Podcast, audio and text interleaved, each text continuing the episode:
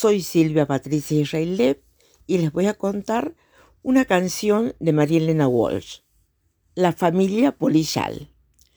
La polilla come lana de la noche a la mañana. Muerde, come, come y muerde, lana roja y lana verde.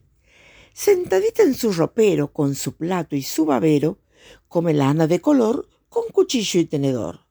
Sus hijitos comilones tienen cunas de botones su marido, don Polillo, balconea en un bolsillo.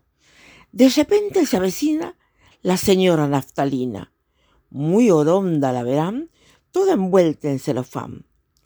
La familia polillal la espía por un ojal y le apuntan con la aguja a la naftalina bruja. Pero don Polillo ordena, no la maten, me da pena. Vámonos a otros roperos a llenarlos de agujeros y se van todos de viaje con muchísimo equipaje, las hilachas de una blusa y un paquete de perusa.